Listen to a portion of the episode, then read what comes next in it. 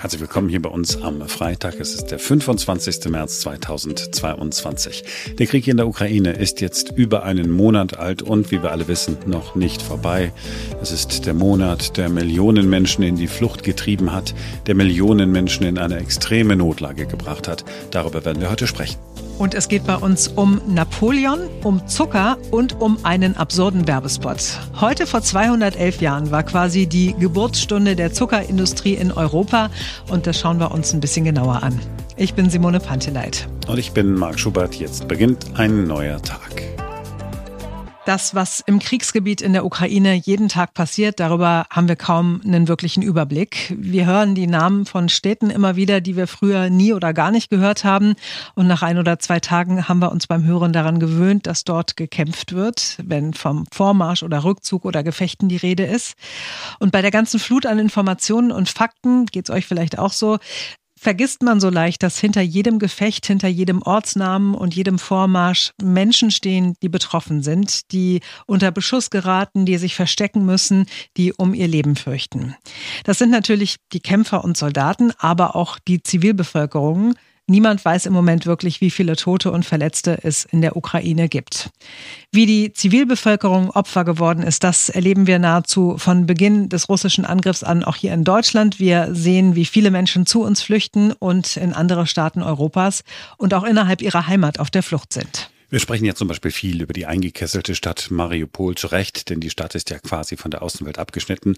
Aber auch in anderen Teilen der Ukraine sind all die Dinge nicht mehr möglich, die zum Menschsein dazugehören. An medizinische Versorgung, wie es sie bis vor wenigen Wochen in der Ukraine noch gegeben hat, ist überhaupt nicht mehr zu denken. Verletzte zu versorgen, die alltäglichen Krankheiten der Zivilbevölkerung zu behandeln, Medikamente zu beschaffen. All das ist eine enorme Herausforderung in einem Land, das sich im Krieg befindet. Wir sprechen heute mit der Hilfsorganisation Ärzte ohne Grenzen. Es gibt sie seit Ende 1971. Ärzte ohne Grenzen hat sich auf die Fahnen geschrieben, neutral in Konflikten zu bleiben, aber auch die Dinge beim Namen zu nennen. Wir wollen heute einmal konkret nachfragen, wie die Arbeit in der Ukraine im Moment aussieht. Und das tun wir mit Philipp Frisch. Er ist Leiter der Politikabteilung von Ärzte ohne Grenzen in Deutschland. Hallo, Herr Frisch. Hallo, Herr Schubert.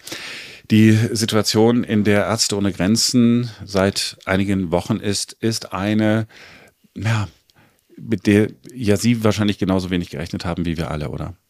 Ja, also es ist auf jeden Fall eine sehr, sehr schwierige Situation und natürlich insbesondere eine schwierige Situation für die Menschen in der Ukraine, für die Zivilistinnen, die eben in insbesondere den Teilen des Landes im Moment gerade leben, in denen schwere Kämpfe ähm, fortdauern, ähm, die teilweise auch militärisch eingeschlossen sind und die natürlich unter wirklich äh, katastrophalen Bedingungen im Moment gerade leben und, und in dieser Situation natürlich auch unbedingt Unterstützung und Hilfe brauchen. Ärzte ohne Grenzen, das ist die Organisation, von der wir alle das Bild haben, dass das Menschen sind, die auch wirklich in extrem gefährlichen, lebensgefährlichen Situationen versuchen, Hilfe zu leisten. Ist das im Moment in der Ukraine überhaupt möglich, in den Regionen, in denen gekämpft wird? Ja, die, die, die Herausforderungen sind natürlich äh, gigantisch groß, aber es ist möglich, Hilfe zu leisten. Wir konzentrieren uns im Moment gerade darauf, ähm, Krankenhäuser, Gesundheitseinrichtungen mit medizinischem Material äh, zu unterstützen, zu versorgen, insbesondere natürlich dort, wo die Lage kritisch und angespannt ist. Es ist so ein bisschen ein Wettlauf gegen die Zeit, kann man schon sagen, weil wir natürlich im Moment gerade einige Gebiete haben in der Ukraine, die und zumindest in Gefahr sind, militärisch eingeschlossen zu werden. Und die Situation in Mariupol zeigt uns ja auch, dass insbesondere dann ähm, in solchen eingeschlossenen Bereichen Zivilistinnen besonders gefährdet, besonders in Gefahr sind und besondere Lebensgefahr schweben. Und da ist es natürlich jetzt insbesondere wichtig, medizinisches Material, Versorgungsgüter dorthin zu bekommen, wo sie dann am Ende auch äh, gebraucht werden und eben eingesetzt werden können, um die Zivilbevölkerung und Zivilistinnen ähm, entsprechend zu versorgen. Wie geht das eigentlich konkret? Ich meine, fährt dann ein, ein, ein Lastwagen mit, mit Leuten von Ihnen einfach los und sagt, okay, wir, wir gucken jetzt mal, was passiert oder, oder wird da ganz viel im Hintergrund vorbereitet? Spricht man mit beiden Seiten? Ich habe gar keine Vorstellung davon, wie das konkret abläuft. Also als, als humanitäre Organisation arbeiten wir ja in über 70 Ländern weltweit und haben natürlich, es sind professionelle Organisationen, die natürlich weiß, am Ende kommt sehr, sehr viel auf die Logistik an. Und ich kenne das auch aus eigenen Erfahrungen in verschiedenen Ländern, in denen ich schon gearbeitet habe. Ohne Logistik läuft nichts. Und diese Logistik äh, greift zurück auf alle möglichen Transportmöglichkeiten. Ähm, da wird auch viel improvisiert. Es sind Expertinnen und Experten, die da bei uns arbeiten, die eben auch wirklich vieles möglich machen. Das beinhaltet natürlich auch immer, dass man ähm, entsprechende Konvois oder entsprechende Lieferungen auch absichert, auch dadurch absichert, dass man mit allen Parteien, die da irgendwas mit zu sagen haben oder eine Kontrolle drüber haben, auch spricht und versucht eben äh, verschiedene Ausmachungen zu treffen, um eben äh, Material und Menschen von einem Punkt ähm, zum anderen zu bringen und das möglichst sicher zu machen. Ein Restrisiko besteht natürlich immer. Ähm, und das ist, das ist leider natürlich auch immer wieder, führt es dann eben dazu, dass ähm, dass eben Dinge auch mal schiefgehen. Ähm, aber das ist natürlich was, was man versucht, so gut wie es geht zu antizipieren und dann eben auch auszuschließen, indem man eben entsprechende ähm, Gespräche auch im Vorfeld führt und ein sehr, sehr engmaschiges Sicherheitsmonitoring auch, auch macht und dann bis hin zu einzelnen Straßenabschnitten, die man sich vorher genau anguckt, ähm, äh, wie sind, wie ist da im Moment die Situation, ähm, ist das zwischen zwei, ist das, ist das zwischen zwei Fronten, findet da Beschuss statt, äh, wie, wie war das gestern, wie wird es unter Umständen morgen sein oder heute Nachmittag. Also da wird natürlich sehr, sehr viel im Hintergrund gearbeitet. Im Hintergrund gearbeitet von Leuten, die vor Ort sind, also sozusagen ein Netzwerk, das Sie in den jeweiligen Regionen haben? Ganz genau. Also wir waren ja auch ähm, sozusagen vor dem, dem Ausbruch der, äh, der Kämpfe jetzt, waren wir in der Ukraine medizinisch aktiv. Wir haben ähm, auch äh, in, in äh, Lukansk und Donetsk äh, zum Beispiel gearbeitet, haben dort ähm, auch Tuberkulosebehandlung angeboten an verschiedenen Stellen. Also es ist nicht so, dass wir jetzt ganz neu irgendwie reingehen würden in die Ukraine, sondern wir haben natürlich auch ähm, bestehende Netzwerke. Und dann ist es auch so, dass in solchen Situationen dann auch in kurzer Zeit versucht wird, natürlich Netzwerke entsprechend aufzubauen. Einer unserer Vorteile als Ärzte ohne Grenzen ist natürlich, dass wir eine dezidiert medizinische Organisation sind und dadurch natürlich insbesondere zu Kolleginnen, Medizinerinnen, die jetzt in verschiedenen äh, Krankenhäusern, Gesundheitseinrichtungen arbeiten, sehr unmittelbaren Draht auch haben und auch bei uns in der Organisation viele Menschen sind, die ein sehr, sehr gutes Verständnis davon haben, was es eben bedeutet, ein Krankenhaus ähm, entsprechend am Laufen zu halten und die entsprechenden Materialien, Medikamente, ähm, die man dann eben so braucht, auch tatsächlich zu haben. Und das, das, das hilft uns natürlich in solchen Situationen, weil man dort dann auch relativ schnell diese Netzwerke, diese Gesundheits- oder medizinischen Netzwerke dann auch aktivieren kann und versuchen kann, die, die Kolleginnen, die da in, in wirklich an mittendrin im Geschehen versuchen, ähm, Menschen zu behandeln, äh, auch bestmöglich zu unterstützen mit dem, was wir eben ähm, in der Lage sind zu liefern. Und gleichzeitig ist es auch so, dass wir natürlich Expertinnen-Teams haben, Chirurginnen, die bereitstehen ähm, und die auch in der Lage sind, relativ schnell an verschiedenen Orten anzufangen zu arbeiten. Ähm, das ist jetzt was, was ähm, wir im Moment natürlich äh, immer noch am Vorbereiten sind, aber wo wir dann relativ schnell auch reagieren können. Ja, damit sind wir bei der aktuellen Situation äh, in, in der Ukraine. Wie ist denn nach den Informationen, äh, die Sie haben, Sie haben ja natürlich auch nicht den kompletten Überblick. Wie ist denn die Lage der Menschen, die noch in der Ukraine sind? Ja, das lässt sich in der Pauschalität ganz schwer beantworten. In, an manchen Stellen im Land, an manchen Orten, wie zum Beispiel Mariupol, ist die Lage wirklich katastrophal und wir sind da auch in den vergangenen Tagen ähm, und, und Wochen waren Kolleginnen von mir immer in Kontakt auch mit, mit Kolleginnen vor Ort, die eben teilweise Entsetzliches berichtet haben. Also es fehlt an wirklich allem, was man zum Leben und zum Überleben braucht. Es fehlt an Nahrung, es gibt keinen Strom, die Heizungen funktionieren nicht, bei teilweise ja wirklich noch ähm, harten Minusgraden. Ähm, es gibt nicht genug Trinkwasser. Ähm, wir haben Berichte von Kolleginnen vor Ort bekommen, wo Menschen die Heizungssysteme, die ohnehin nicht funktionierten, aufgebrochen haben, um zumindest an das Wasser in den Heizungssystemen zu kommen. Und das zeigt schon, wie dramatisch da die Situation ist und wie wie, wie, wie krass dann auch die Auswirkungen auf die Gesundheit der Menschen sind, selbst wenn sie jetzt von den Kämpfen nicht direkt betroffen sind im Sinne von verwundet werden.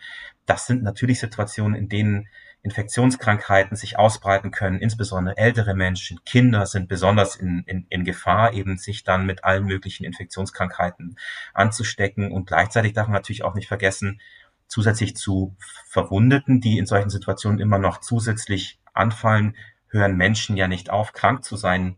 Ich sage mal ganz flapsig, nur weil Krieg ist. Ähm, das heißt, Menschen brauchen Gesundheitsversorgung. Menschen auch mit chronischen Krankheiten brauchen ja einen Zugang zu einem Gesundheitssystem. Und wenn man sich jetzt vorstellt, auch in diesen militärisch eingeschlossenen Städten, in denen es teilweise zu gefährlich ist, um auf die Straße zu gehen, was man denn dann macht, wenn man eine chronische Krankheit hat und dringend medizinische Unterstützung braucht ähm, und aber Krankenhäuser und Gesundheitseinrichtungen gar nicht erreichen kann. Und das führt eben oft dazu, dann klassischerweise in solchen Situationen, dass Menschen sehr spät mit sehr fortgeschrittenen Krankheiten erst es vielleicht schaffen, in die Gesundheitseinrichtungen zu kommen und manchmal eben auch gar nicht. Und das ist genau das Szenario, das uns Sorgen macht und wo wir jetzt versuchen eben dran zu arbeiten, möglichst gut vorbereitet zu sein, um möglichst vielen Menschen in diesen Situationen helfen zu können.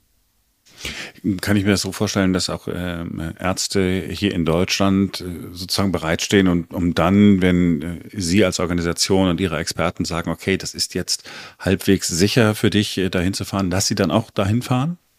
Also wir sind eine Organisation, die, die letzten Endes eine freiwillige Organisation ist. Also wir haben verschiedene Menschen mit unterschiedlichen Profilen, die für uns arbeiten und, und für uns dann auch in solche Länder wie jetzt zum Beispiel die Ukraine dann fahren.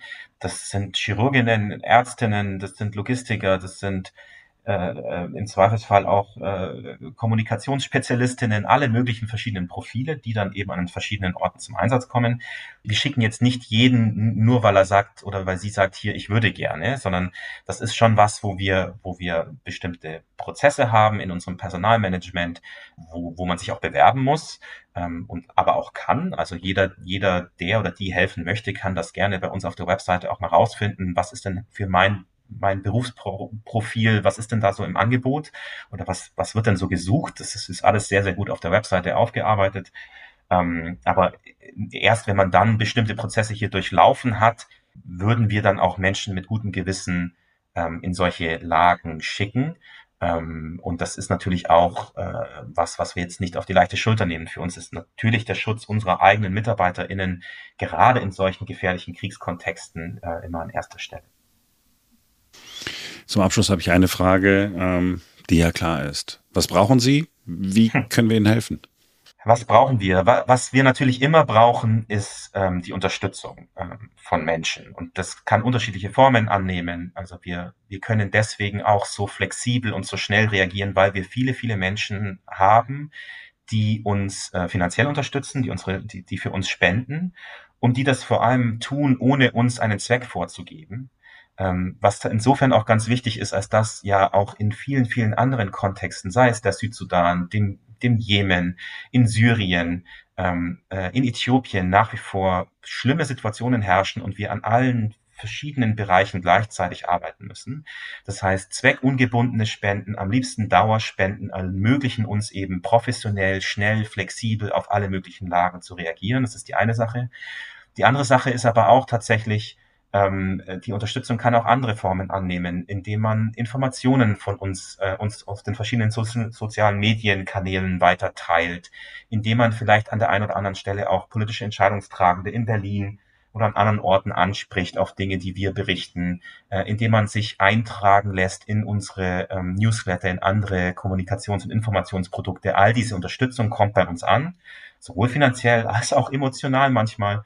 Ähm, und das ist sehr, sehr, sehr willkommen und ähm, da muss jeder und jede so ein bisschen den eigenen Weg finden, vielleicht was das Richtige ist. Aber diese Art von Unterstützung ist natürlich, tut natürlich in, in solchen Situationen immer besonders gut. Mhm. Ganz interessant, was Sie gesagt haben mit dem Zweckgebundenen, ne? weil der, der Impuls der Menschen ist natürlich jetzt immer, wenn U Ukraine etwas, was uns alle sehr ja, uns allen sehr nahe kommt, dass wir sagen, okay, mein Geld soll dann nur in die Ukraine gehen. Äh, das ist auch okay, sagen Sie, aber schränkt Sie dann natürlich ein, wenn Sie jetzt, äh, keine Ahnung, zu viel Geld, ich sag's mal ganz simpel, zu viel Geld hätten für die Ukraine es jetzt nicht ausgeben können, dann würde das Geld da liegen, obwohl sie an einer anderen Stelle helfen können. Habe ich das so richtig beschrieben? Äh, ganz genau. Und auch so ein bisschen die Grundidee ist, wenn man uns als Organisation so sehr vertraut, dass man uns zutraut, in solchen Situationen professionell zu helfen, dann ist es natürlich umso schöner, wenn man uns dann auch noch vertraut, dass wir ähm, Prioritäten setzen, in verschiedenen Bereichen zu helfen. Und immer dann, wenn hohe Medienaufmerksamkeit auf einen Konflikt oder auf eine Situation ist, ähm, ist es, kann es immer wieder auch mal zu der Situation kommen, dass man dann auf einmal mehr zweckgebundene Spenden bekommt, als man dann tatsächlich für diesen konkreten Kontext ausgeben kann. Deswegen Ähm, und gleichzeitig natürlich, ne, also ähm, äh, die Menschen im Jemen brauchen auch heute noch Hilfe, trotz dem, was in der Ukraine alles Schreckliches passiert. Und, und das gilt auch für die Menschen in Syrien und die Menschen in Äthiopien und Menschen in Südsudan. Ähm, das hört ja nicht auf, nur weil das eine anfängt, unsere Aufmerksamkeit ähm, sozusagen in Beschlag zu nehmen. Deswegen freuen wir uns immer eben genau über das, was Sie sagen, ähm, zweckungebundene Spenden, Spenden für unsere medizinische humanitäre Hilfe weltweit in allen Projekten. Ähm, und das macht es uns natürlich dann einfacher äh, oder leichter, dann eben die Flexibilität auch zu haben, entsprechend schnell zu reagieren. Herr Frisch, haben Sie vielen Dank, dass Sie Zeit genommen haben für uns. Äh, ich danke Ihnen für Ihre Arbeit und ich äh, drücke die Daumen, dass wir dem Frieden irgendwie jetzt demnächst mal wieder wenigstens ein paar Schritte näher kommen. Vielen Dank. I don't know. Wir kriegen ja seit vier Wochen quasi hautnah mit, wie das ist, wenn ein Land wie Russland und seine Bürger mit Sanktionen überzogen werden. Ist ein hochaktuelles Thema, aber das gab es auch schon viel früher, vor gut 200 Jahren zum Beispiel. Anfang des 19. Jahrhunderts wollte Napoleon Bonaparte seinen Erzfeind Großbritannien in die Knie zwingen und verhängte von 1806 bis 1813 eine sogenannte Kontinentalsperre. Vielleicht äh, erinnert ihr euch noch dunkel aus dem Geschichtsunterricht, dass das mal Thema Thema war. Äh, für die Briten und ihre Kolonien waren in diesen Jahren sämtliche Häfen Frankreichs und der Staaten, die von Frankreich abhängig waren, tabu. Sie konnten mit ihren Schiffen Europa nicht mehr anlaufen. Englische Waren konnten auf dem Festland nicht mehr verkauft werden und wer trotzdem mit ihnen Handel trieb, der wurde verhaftet. Die Wirkung des Handelsembargos war allerdings nicht so wie erhofft. Großbritannien hat zunächst zwar darunter einen gelitten, einen wichtigen Absatzmarkt verloren zu haben, aber hat sich dann schnell einen neuen Absatzmarkt erschlossen und hat die Waren insbesondere nach Südamerika geliefert und erhielt von dort auch Handelsgüter. Auch auf die französische Wirtschaft hatte diese Kontinentalsperre nicht die gewünschten Auswirkungen. Sie blühte nicht auf, sondern litt darunter, dass der englische Markt für sie ja auch wegfiel. Unter anderem fehlten die Rohrzuckerimporte aus Westindien. So, die Menschen in Europa waren aber nicht mehr bereit, auf Zucker zu verzichten und so hat Napoleon äh, Konsequenzen gezogen und hat am 25. März 1811, also heute vor 211 Jahren, den Anbau von Zucker bzw. Runkelrüben angeordnet, denn bereits 1747 hatte ein preußischer Wissenschaftler entdeckt, dass Runkelrüben genau den gleichen Zucker enthalten wie das exotische Zuckerrohr.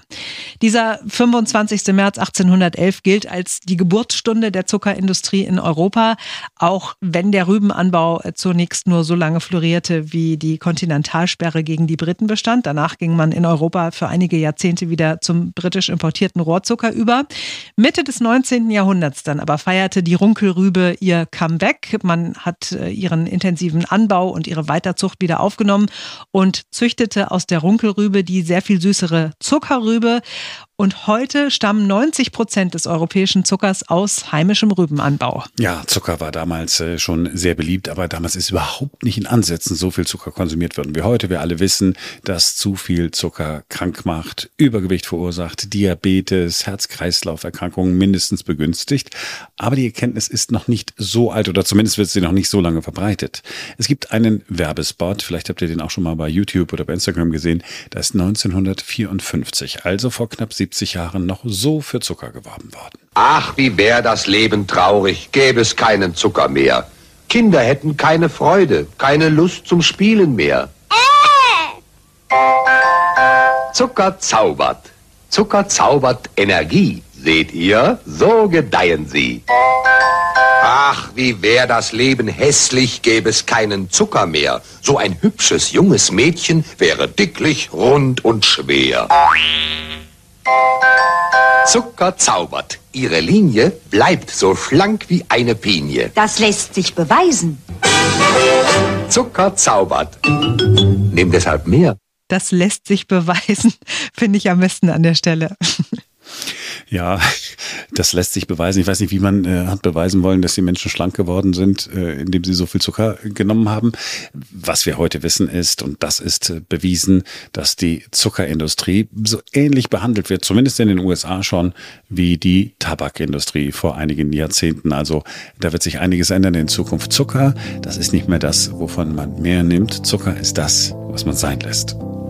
So, das war's für heute und für diese Woche von uns. Wir hoffen, ihr konntet ein bisschen was mitnehmen aus unseren Podcasts in den vergangenen Tagen. Wenn ja, lasst uns gerne eine Bewertung da bei Apple Podcasts. Äh, so vier bis fünf Sterne wären total toll. Und ansonsten hören wir uns am Montag wieder, denn dann ist wieder ein neuer Tag. Bis dahin, schönes Wochenende.